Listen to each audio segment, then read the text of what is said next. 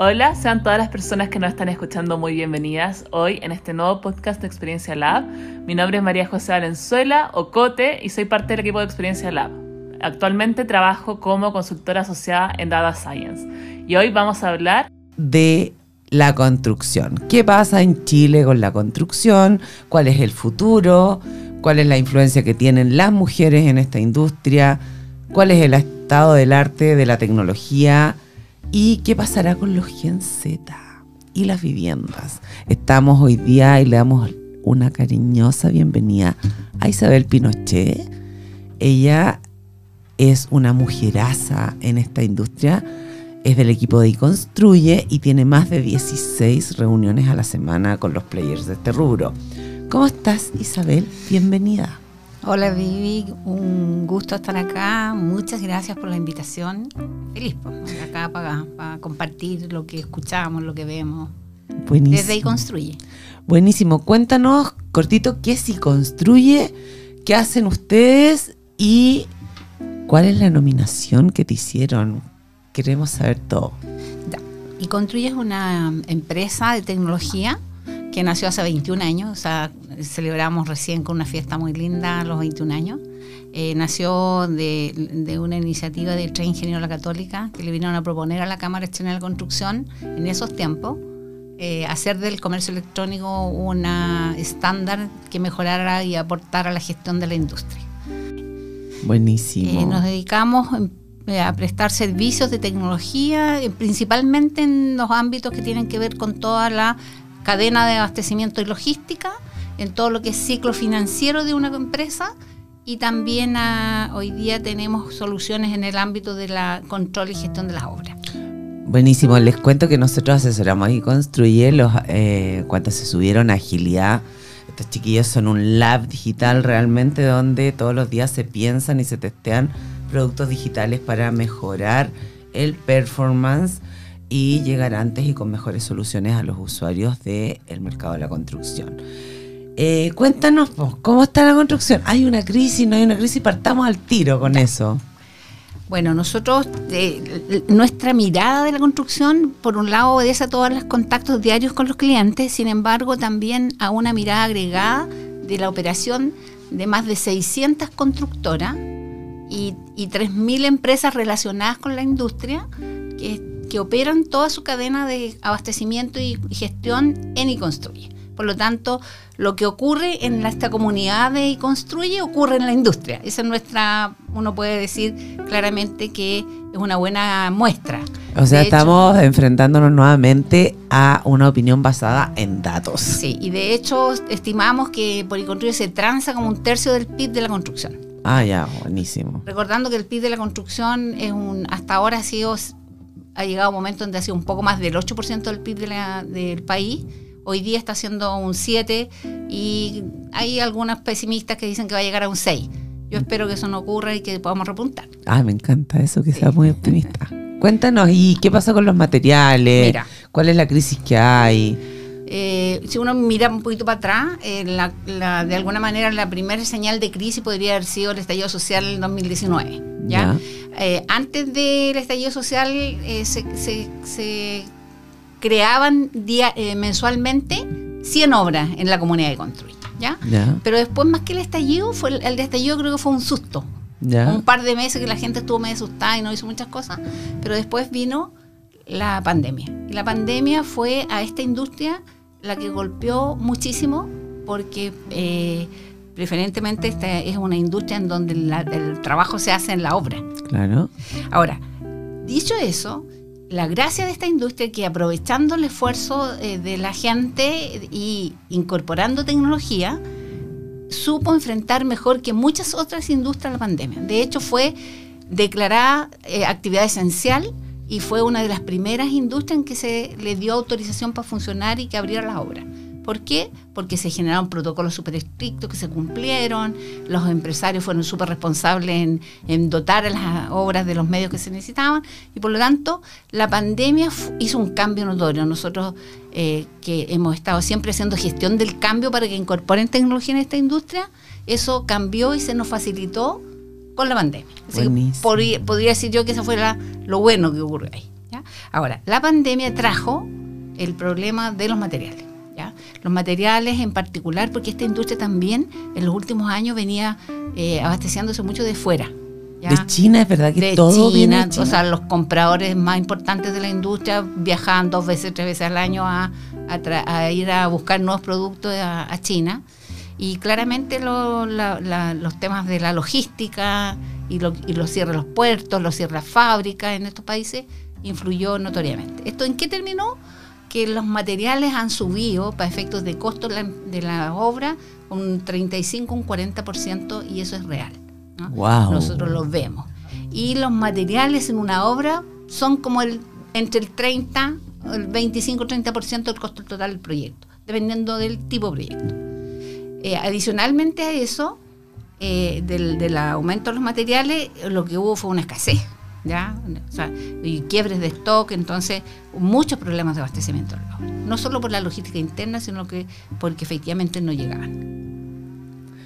Perfecto. ¿ya? Y la mano de obra también subió en, en costo. O sea, una persona que podía quedarse en su casa y recibir un bono de 700 lucas, en vez de ir a, un- a hacer un, a un jornal en una, en una obra ganando 500, se queda en la casa. Claro. Y por lo tanto, también en ese sentido se ajustó la industria y tuvo que aumentarlo, también aumentó el costo en la mano de obra.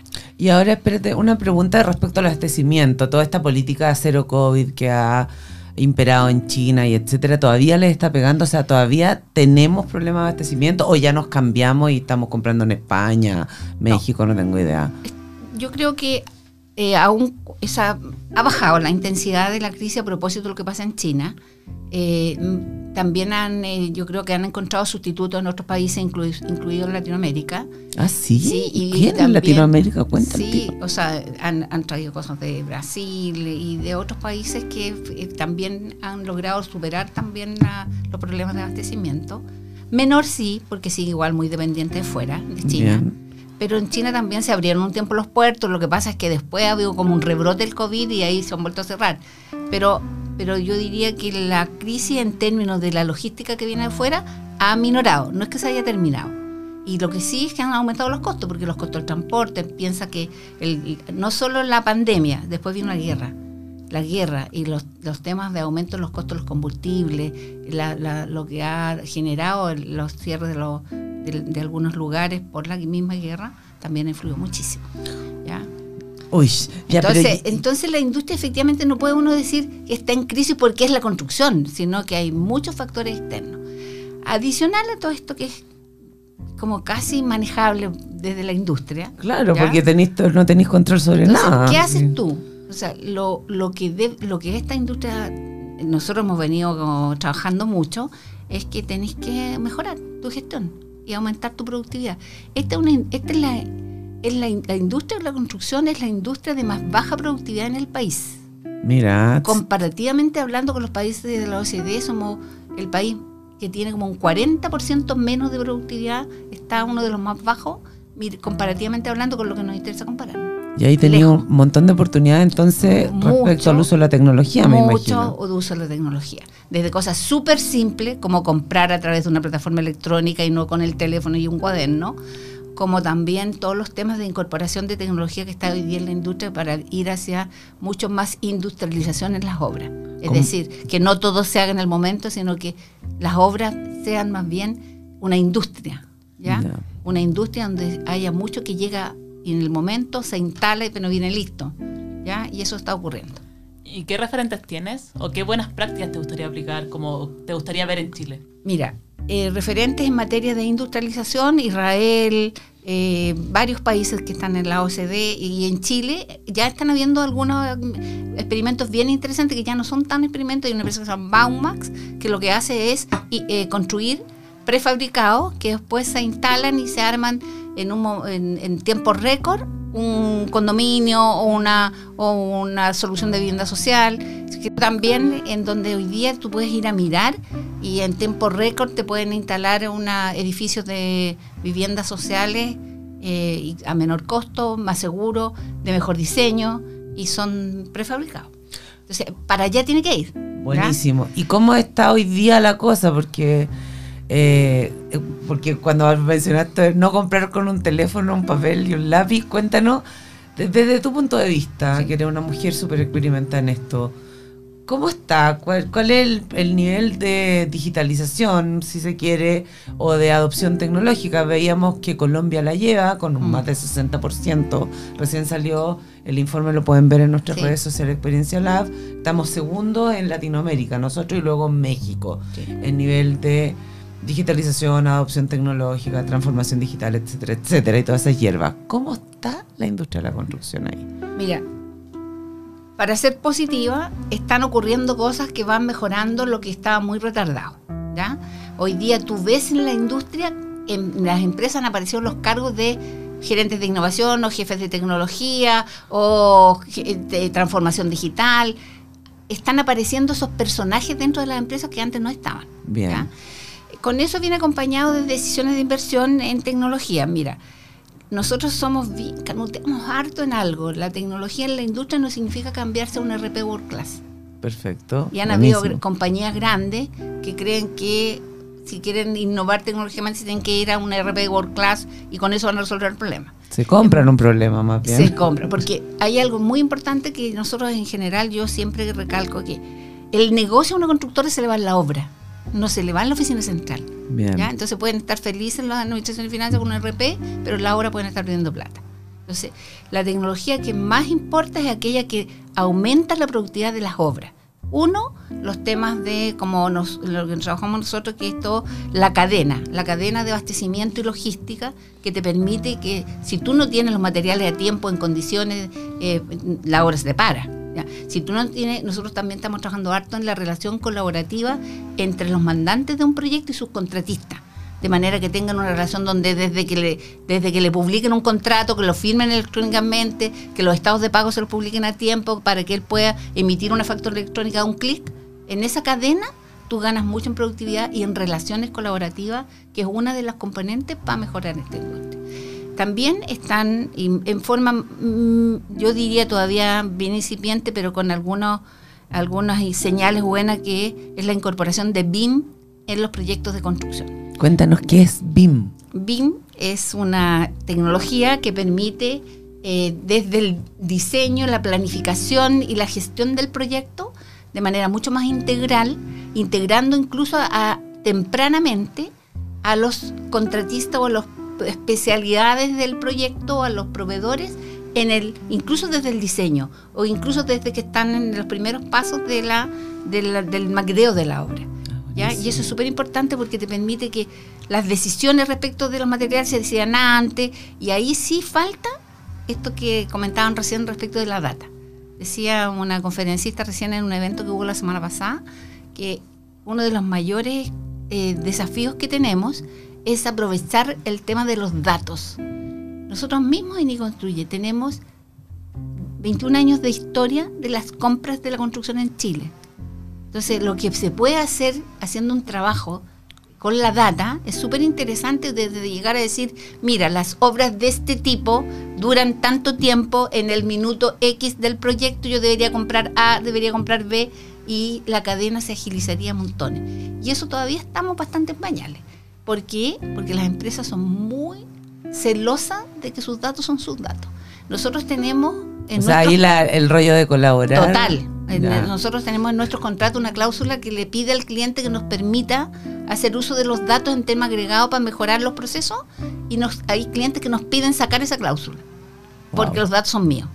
¿ya? Entonces hay un trabajo enorme que hacer en el cambio cultural respecto del valor que tiene ser parte de una comunidad que aporta sus datos porque recibe una información de vuelta que mucho de, de valor para su gestión. Claro. Pero incluso aunque no se usen de manera agregada los datos, las Sí. empresas, como tú comentas, no están aprovechando sus mismos datos para predecir las compras que deberían hacer. Totalmente. Entonces ahí igual se genera una brecha, porque aunque no se usen estos 21 años de historia que tú comentas, las empresas no usan sus 21 años de historia No. de sus propios proyectos para tomar las decisiones y decir como, ya, a los tres meses, eh, el programa que use como gestión de proyectos, Sí. sea propio, sea comprado, debería lanzar una notificación que eh, diga, oye, te sugerimos comprar, no sé, 5 kilogramos o 5 toneladas de este material. Y, y además que te permite también aprender, porque Sí. tú, te, o sea, las empresas se caen en el mismo tipo de proyecto muchas Siempre. veces. ¿ya? Tropecé de nuevo con la misma Exactamente, piedra. no, no hay un aprendizaje de qué, qué, qué fue aquello que lo hizo, en qué momento ocurrió, desde cuándo me pude haber dado cuenta. Parte desde algo súper simple. En esta industria hay, hace falta un esfuerzo gigante que nosotros estamos trabajando ahora. Bueno, hoy día hay muchas más herramientas tecnológicas que lo permiten, que es de la categorización. ¿ya? Eh, ¿Qué quiere decir eso? Que, que un mismo producto tenga el mismo código para ti, Como para en el ti, retail. como para mí. Exacto Como el SKU como en el retail. retail, como en el mercado público, que lo tienen y permite hacer muchas cosas de gestión si tú eres así. En cambio acá, cada empresa tiene su propio maestro de categorización. En el extremo, en algunas empresas, cada obra tiene el propio. Entonces, tú te cuesta mucho hacer los cruces y aprovechar las ventajas de, de tener la información de manera estandarizada. ¿Cómo se resuelve eso, Cote? Cuando no hay una normalización de los datos, no, no están identificados los, los ítems de la misma manera. ¿Qué, qué, qué nos dice ahí la, la ciencia de datos? Ya, en ese caso, primero, eh, tienen que definir si quieren un esfuerzo colectivo, o sea, ponerse de acuerdo y ahí, no sé, juntar a todos los data scientists de todas las empresas que quieran ponerse de acuerdo para generar un modelo común, para generar una limpieza y estandarización de datos. Que eso es una de las partes más difíciles, como la preparación de la data para poder ah, usarla, es de las partes que más tomas tiempo un proyecto. O sea, aplicar, no sé, un modelo de Machine Learning son bastantes estándares. Mm. El tema que tiene es determinar qué data es importante, qué data no, qué data nos podría servir, qué data falta. Y obviamente, qué tan limpia y qué tan valiosos son los datos. No porque recolecten los datos de todo el mundo van a ser valiosos siempre. Entonces ahí tienen que reconocer qué datos sirven y cuáles no. Oye, y el esfuerzo, Cote, así como si fuera el tamaño de una polera, es S, M, L, XL, XXL, que Eh, preparar la data, armar todo esto que tú nos estás contando. ya, preparar los datos solo es la base. Es como si tuvieras una pirámide y quisieras partir por la punta, no preparar los datos. ¿Tamaño polera? Tamaño polera L o XL incluso. ha costado muchísimo que se entienda el valor que tiene tener un- los datos normalizados y de alguna manera eh, eh, con acuerdos que, que puedan, digamos, servir a varios. Yo creo que ahí falta tal vez un referente, de- Sí. tal vez no la propia industria de la construcción de otro país, sino que tal vez un referente de una industria que colaboran y que juntos generan como esta estandarización y el valor que les aporta. Nosotros estamos trabajando en algo ahora, incluso tenemos un equipito ahí, yo le digo en la sombra hasta que salga a la luz, pero trabajando con Machine Learning y de manera de poder aportarle a la industria esto. Es claramente muy importante. Oye, cuéntanos un poco cómo es el ecosistema, los productos digitales de construye. Cuéntanos así, cuáles son nombre, título de la, de la canción, como para que todos sepan Ya. Lo que ustedes disponibilizan. Nosotros conocemos y llamamos el marketplace de la construcción. Sí. ¿Qué más hay? Bueno, el marketplace de la construcción, que es la base donde se encuentran quienes compran o contratan con los proveedores o los contratistas. ¿ya? Y en ese se encuentran distintos puntos de la cadena, desde que surge una necesidad hasta que se paga lo que contraten o compren. ¿ya? Y esa cadena tiene distintos productos que se pueden contratar eh, todos o de alguna manera, si alguien tiene resuelto eh, de alguna manera una parte, la- el resto lo que llega con nosotros. Adicionalmente, eso te- somos proveedores de los servicios de factura electrónica Bien. que lo hacemos con bastante inteligencia, en- más que, son- más que ser un commodity de la factura electrónica, lo que nosotros hacemos es eh, a- hacernos cargo de usar el estándar electrónico de la factura para mejorar los procesos en el ciclo financiero. Ah, buenísimo. Eso hacemos. Y hoy día estamos sacando también algunos servicios que no teníamos, como licitaciones, ¿ya? Lo estamos sacando bastante, eh, no solo, que no solo sirva a la construcción, sino que inmediatamente para otras industrias. Y estamos sacando también eh, sistemas de evaluación de proveedores que también han venido a propósito de nuestra relación en el Marketplace.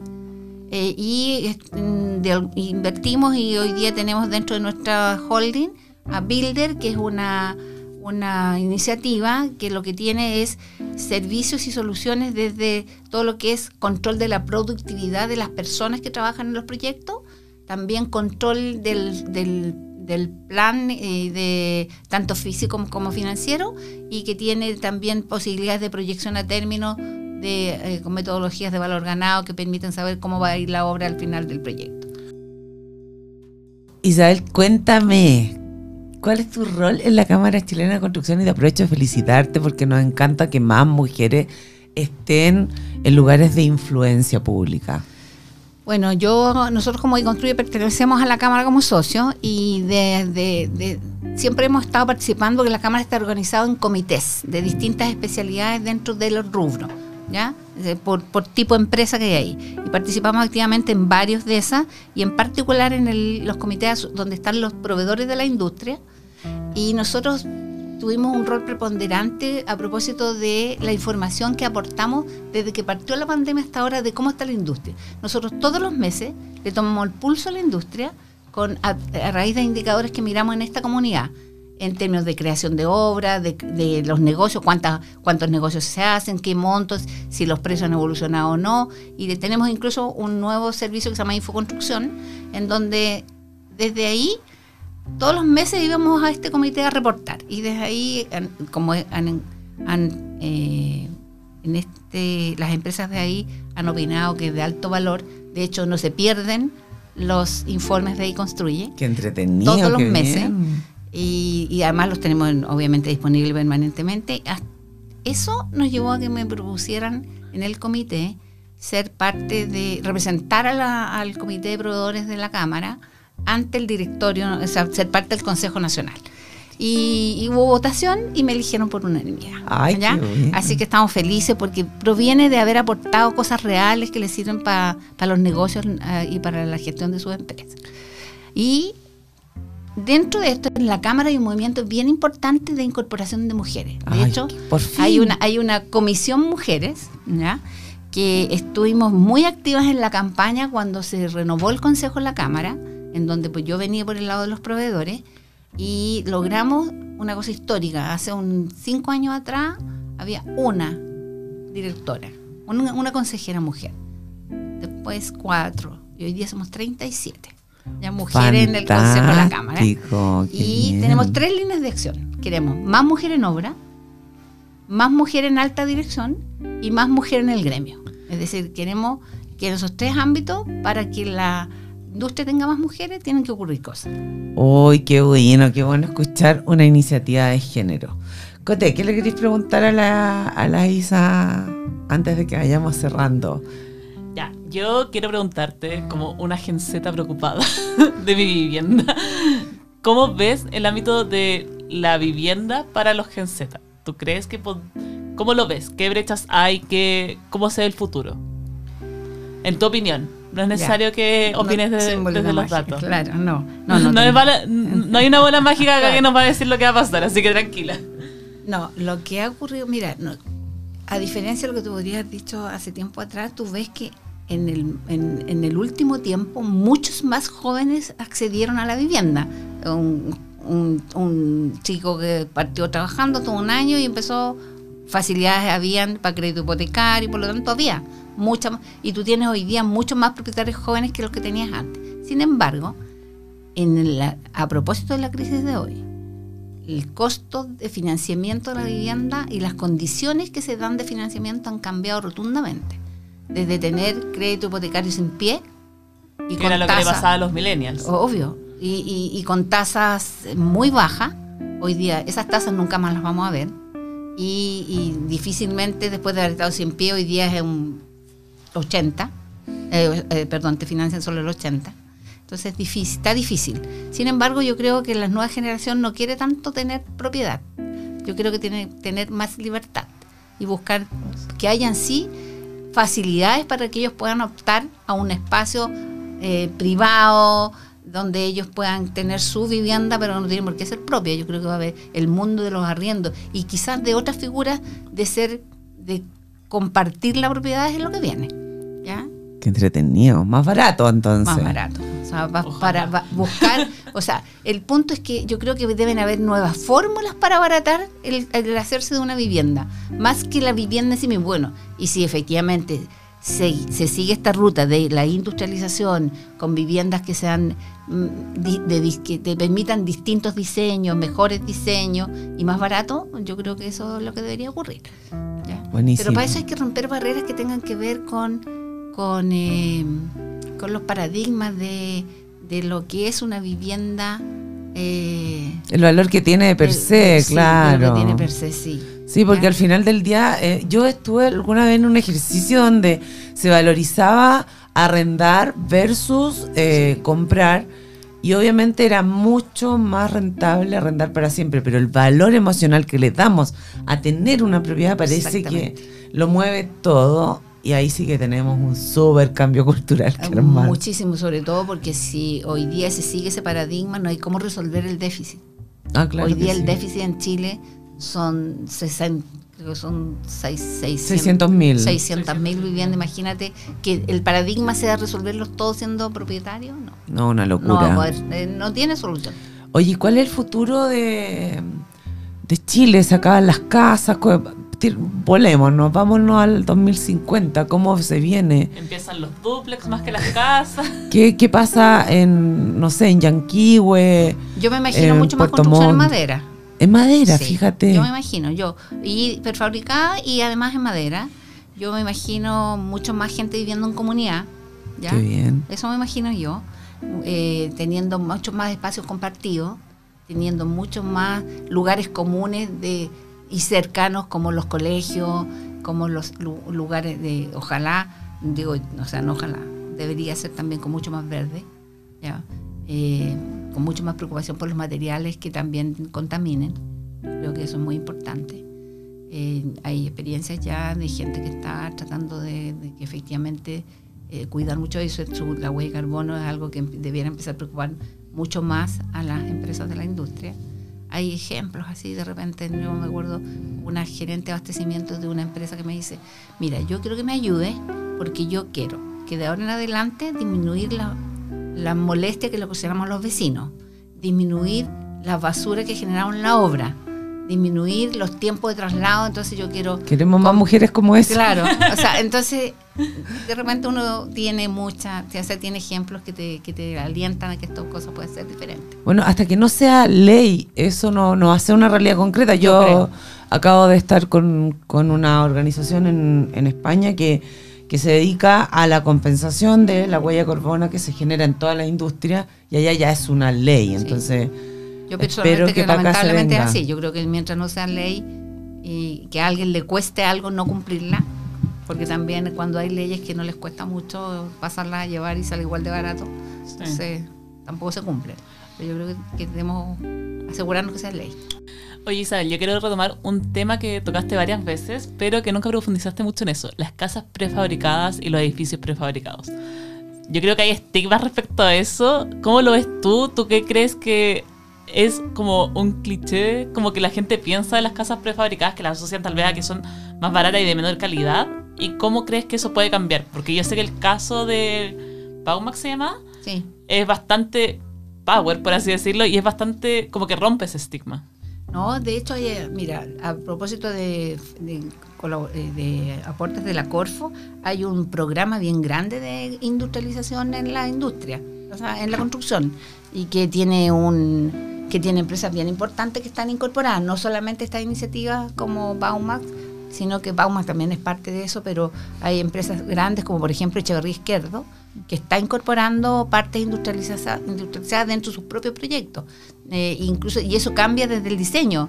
Nos mostraban el otro día un caso en donde lo para, o sea, el diseño es totalmente distinto cuando tú quieres incorporar las salas de baños casi listas, ¿ya? Porque tienes que buscar por dónde las vas a incorporar cuando eso sea en el piso 6 o en el 10 o en el 21. Entonces, yo soy optimista, creo que está habiendo una corriente bien importante en eso están habiendo incentivos, por ejemplo, el, Ministerio de la Vivienda está a punto de lanzar uno de los concursos de, subsidio, va a venir con puntaje adicional si la propuesta de las constructoras que se lo suman viene con industrialización. Así que son formas de incentivar que esto sí prenda más. Pero viene, ¿ah? es lo que viene, si no estamos... Estamos fritos. Estamos fritos, no alcanzamos. Oye, yo primero darte las gracias, se me pasó volando el podcast, lo encuentro. Qué genio que una mujer eh, como tú venga a conversar con nosotros, nos hable de tecnología, pero también que ponga en muchos puntos de la conversación el optimismo en un país que se cae a pedazos de pesimismo. Me encanta, te lo agradezco muchísimo eh, y que nos hayas dado esta radiografía tan completa de lo que está sucediendo en la industria le manda un beso al equipo de iConstruye, que los queremos muchísimo. fueron uno de los primeros que confiaron en nosotros en temas de agilidad. Así que nada, pues Isabel, muchas gracias. No, tú dejaste huella ya, todavía somos ágiles. Qué bien. Cuando nosotros ganamos mucho con la con la pasada ustedes por Construir, así que estamos siempre agradecidos. Y donde quiera que nos inviten vamos a venir con este u otro tema. Muchas y, y gracias. somos optimistas por naturaleza, si no, no podríamos estar en este negocio. Excelente, muchas gracias. Muchas gracias, Isabel. Gracias. Chao. Adiós. Chao.